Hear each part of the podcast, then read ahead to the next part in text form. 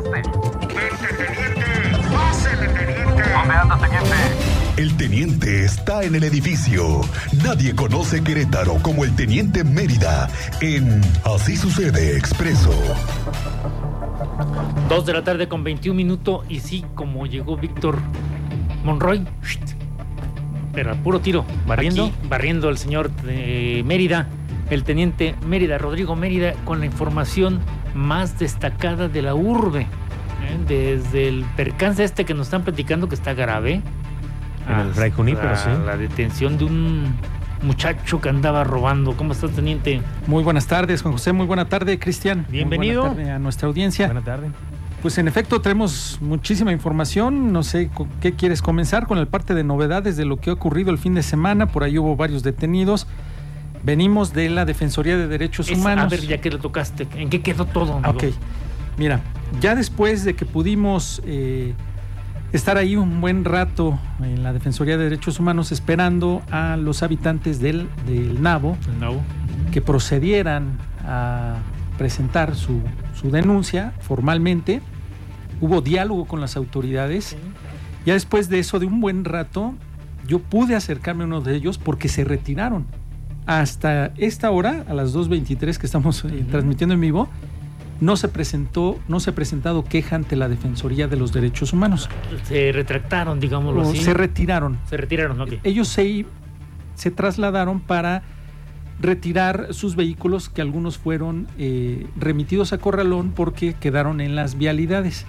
Y lo que me platicaban es de que al menos 10 de ellos fueron asegurados por la policía en el momento en que se dio la Diez- intervención. diez vehículos. 10 personas. 10 personas. 10 personas. Ellos refirieron que sí, sí hubo intercambio ahí entre forcejeo. Con, Empujones. sí, sí, sí, Ujú. para que se retiraran.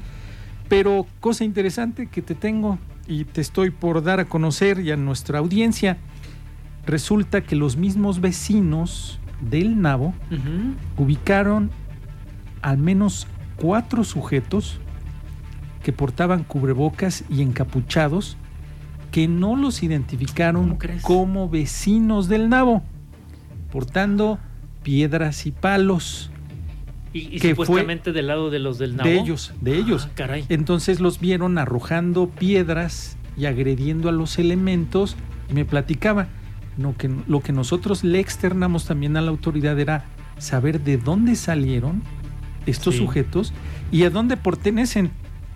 En este momento le estoy, voy, estoy por mostrarle a Juan José las imágenes que me hicieron llegar ellos porque están en efecto Ah, portando cubrebocas Ajá. unos de ellos, traen palos. La, la imagen que le estoy mostrando yo a Juan José es que estas imágenes sí. las acabo yo de conseguir después de dialogar con unos vecinos que se quedaron ahí, Ah, ellos tomaron que me foto. atendieron. Sí, y mira, Ah, sí, claro, claro. Clarito, una persona. de- rocas y encapuchados. Encapuchados, tapados con una chamarra negra, playera amarilla y piedras en ambas manos. Y Sí, piedras, rocas, ¿eh? y rocas que me, que me decían, oye, estos sujetos se las empezaron a arrojar, una a los elementos de la policía y a los vehículos que pasaban. Entonces eso fue también lo que alteró. Hubo el infiltrados. orden. Entonces podríamos hablar de presunta infiltración de reventadores. Como bien dice Chris, presunta intervención de, de, De reventadores. reventadores. Sí, pues esa es la información que obtuvimos ahí en el Fíjate lugar, nada más. que nos hicieron llegar ellos mismos porque le externaron a la autoridad que de dónde habían salido estos Sí, sujetos, sí, sí. porque no los identifican como vecinos del Nabo. Entonces les extrañó que de momento salieran sujetos con piedras y palos cuando ellos estaban entre que sí, entre el ¿Nosotros que no, ajá, entre el dime y el direte con las autoridades de, a ver, yo vengo aquí porque no tengo luz. Yo lo que quiero es que restablezcan Sí. la luz. Ese es mi pleito. Ajá, ese es mi pleito, que ustedes vayan, este, nos gestionen con la Comisión Federal de Electricidad, que tengo cinco días sin luz, ya está afectando mi- mis actividades, Sí, sí, sí. entonces requiero, requiero que pues tomen cartas en el asunto. Pero la intención no era que arrojaran piedras No, no, pues, y, y agarraran palos. Sí, sí, sí, una cosa era nivel. Mi derecho a manifestarme en una vía pública, ¿no? En una vialidad. Pero ya de arrojar palos, digo, arrojar piedras y palos, ya eso quedó en ellos así como en de dónde salió esto. Sí, sí, ¿En sí. qué momento nos... Pero además nos los ganaron? vecinos del Nabo no habían planeado hacer una manifestación agresiva. Exactamente. y de Ese repente te salen estos cuates. Pues sí. Yo creo que la autoridad ya tiene los datos, ¿eh? Pues sí, porque es parte de la información que ellos le proporcionaron a la autoridad. Y ahí en la defensoría, que te digo, yo estaba esperando poderlos eh, entrevistar, poder obtener el testimonio de ellos de manera directa, pues resulta que salió esto que le hicieron de conocimiento a la autoridad de dónde habían salido estos sujetos. Hijo. Las imágenes ya las tengo yo aquí, que Sí, es la sí, que les vamos, la a, les vamos a- fehaciente. les vamos a hacer llegar. Y aparte, otra denuncia ahí, cuando estábamos eh, en el, esperando a, Ajá. a- a los habitantes del Nabo para su, su- su denuncia, llegó un señor con su hijo a presentar otra denuncia, pero ahora en contra de elementos de la Policía Municipal de Pedro Escobedo. Aquí de vecinos. Sí, porque los ellos estaban detenidos, llegó la unidad de la policía municipal, los baja, comienza a golpear al hijo, después a él lo agreden y los despojan de pertenencias y dinero en efectivo. La declaración la tengo aquí calientita, de hecho no la pude hacer llegar a, a producción Producción. porque vengo exactamente ahí de la defensoría Vienes del, del pleito. del pleito y ya presentaron ellos, lo hicieron de manera formal. Te voy a dar el avance porque de esta vamos a tener que hacer una nota. Claro, claro. Para que usted esté enterado de lo que sucedió en el municipio de Pedro Escobedo sobre la 57 y dio intervención a la policía municipal de Pedro Escobedo que se Mm. quedaron con sus pertenencias, con dinero en efectivo y todavía su vehículo fue remitido a Corralón y ellos Para- a juzgado cívico. Pero mira, vamos a escucharlo. Esto viene recién eh, tomado de la entrevista con, la parte que denunció. ¿Cuándo fue? Platíqueme, ¿cuándo fue esto? Fue el sábado a las 10 de la noche. ¿Usted venía manejando sobre No. la carretera? No. Estaba parado el auto así Ah, como estaba detenido ya. Sí, ya Se queda dormido. me quedo dormido en el carro y llegaron los oficiales y golpearon uno de mis hijos. En ese momento me estaba pegando la puerta una señora policía y me agarró de aquí, me aventó en el carro para abajo, me dijo, ¿por qué te haces pendejo? Me dijo, le digo, y me dio dos cachetadas en la cara. Y en ese momento me paré y me dijo que para qué me seguía haciendo pendejo. Entonces me paré y me quería golpear, pero no me golpeó porque le dijo uno de mis hijos, el que va allá, le dijo, no le golpees, dijo él, y es un señor. Y la señorita pues se detuvo un poco, ¿no?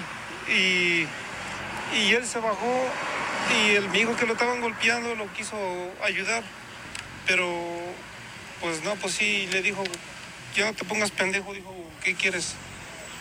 O, o dijo unas groserías, ¿no? Y este, y yo lo que le dije, ya no le hagan caso, le digo, déjalo. Y pues nos agarraron, nos esposaron y pues nos llevaron, pero sí nos golpearon. ¿Y qué pasó con sus pertenencias? Pues mis pertenencias estaban todas dentro del carro y no me dejaron sacar nada, nada, teléfono, dinero, todo eso nos robaron. Eso yo me imagino que es un robo porque eso no... Me decía que a su hijo y a usted le bajaron, le quitaron dinero. Dinero, una prox como de 17 mil pesos. Entre los dos. No, éramos tres. Es parte de la declaración de la que ahora es víctima, que interpuso su denuncia ante la Defensoría de Derechos Humanos de Querétaro por el abuso de autoridad y el robo de sus pertenencias y todavía su vehículo fue remitido a Corralón. Ellos fueron trasladados a juzgado cívico, salen, pagan las multas de arresto 36 horas, salen y se presentan directo en la Defensoría de Derechos Humanos. Deberían de ir a Querétaro denunciar penalmente también. y al órgano de control interno de la misma Sí, secretaría claro, para que se haga la investigación. Si esto es, hecho es un re- es real, como escucho al señor, que vaya a denunciar. Sí, ahí le, le asocio- le asesoramos porque también tiene que hacerlo ante el órgano de control interno de la misma dependencia, Claro, claro, sí. a- además razón. de la Defensoría de Derechos Humanos, que Sí. también se le dio la orientación, porque ellos salieron, estuvieron todo el tiempo ahí que permanecimos nosotros para atender a los vecinos del Nabo, fueron atendidos, salieron y fue cuando pudimos abordarlos y realizar la entrevista. ¿A qué dependencia Pero tendrían que acudir? ¿Cuáles fueron los presuntos oficiales involucrados? Eh, Policía Municipal de Pedro Escobedo. Ok. Policía Municipal de Pedro Escobedo ante el órgano de control interno y darle seguimiento a esa denuncia porque ya la presentó, le hizo formal ante la Defensoría de Derechos Humanos. de ojalá que ahí lo orienten para que pueda hacer todo su Sí, procedimiento sí, le legal. preguntamos, viene en la misma entrevista, si fue orientado y qué seguía. Entonces tenía que ir a sacar su vehículo, a ver qué es lo que había localizado dentro del vehículo o ya no había nada dentro del vehículo. O le tendrían que entregar en una bolsita lo que tenían. la ahí, puesta a disposición del juzgado cívico. Ah. Exactamente, ante el juez cívico. Entonces Sí. fue parte de lo que denunció ahí y le estamos dando, dando, dando parte ya tendrá la nota en breve. Eh, de novedades, ya breve, dos detenidos están señalados como responsables del robo de computadoras automotrices en la zona de carretas. ¿De los Ya- autos? Sí, sí, sí. Ah, Ya ves que se roban las computadoras, Sí, sí, sí, que tienen una habilidad pero impresionante. Bueno, la policía municipal logró echarles el guante a dos sujetos, esto también con apoyo de la ciudadanía que reportó.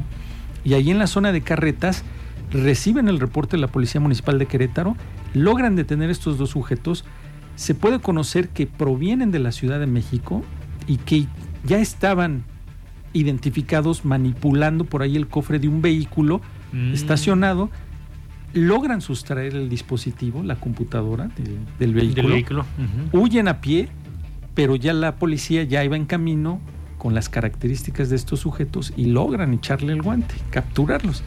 Entonces ahora hay que darle seguimiento a sus denuncias si a usted le robaron su computadora, computadora. su vehículo, que hay unas que no son nada baratas, para ver si estos sujetos están involucrados en el robo. deja, de eso, el, el automóvil pierde muchas funciones. Sí, sí, sí, sí, pues en la computadora central, todo lo electrónico. Sí, no. Pero bueno, aquí ya cayeron dos en la zona de carretas y los detuvo la policía municipal. Qué bien. Luego otro cristalazo en la zona centro, también sujeto cristalazo en zona centro, la policía municipal es advertida, llega, lo observan a este sujeto y logran detenerlo porque ya había sustraído objetos de un vehículo. El clásico cristalazo, que pego cristalazo y lo que hay a la mano, Meto, vámonos. meto la mano y vámonos. Que esto es parte de la cultura de prevención, de que no deje usted objetos de valor a la vista para evitar la oportunidad al delincuente de que si usted deja algo, una bolsa, una chamarra de valor, una computadora, un Oye, que no portafolio, tenga valor. no, Con tal el cristalazo, El, el puro cristal, nada más cuánto te cuesta. sí, si no está también asegurado, pues va, Sí, viene a sufrirle uno todo el via crucis para, Te toca, te toca sufrirle una o dos quincenas. Sí, fácil. Pero bueno, estas son parte de las novedades, Juan José. Hecho el tiro, señor. Ay, muchísimas gracias. Dos de la tarde con 34 minutos, mi estimado Cris. Vamos a la pausa y regresamos en breve. Aún hay más para ustedes este día.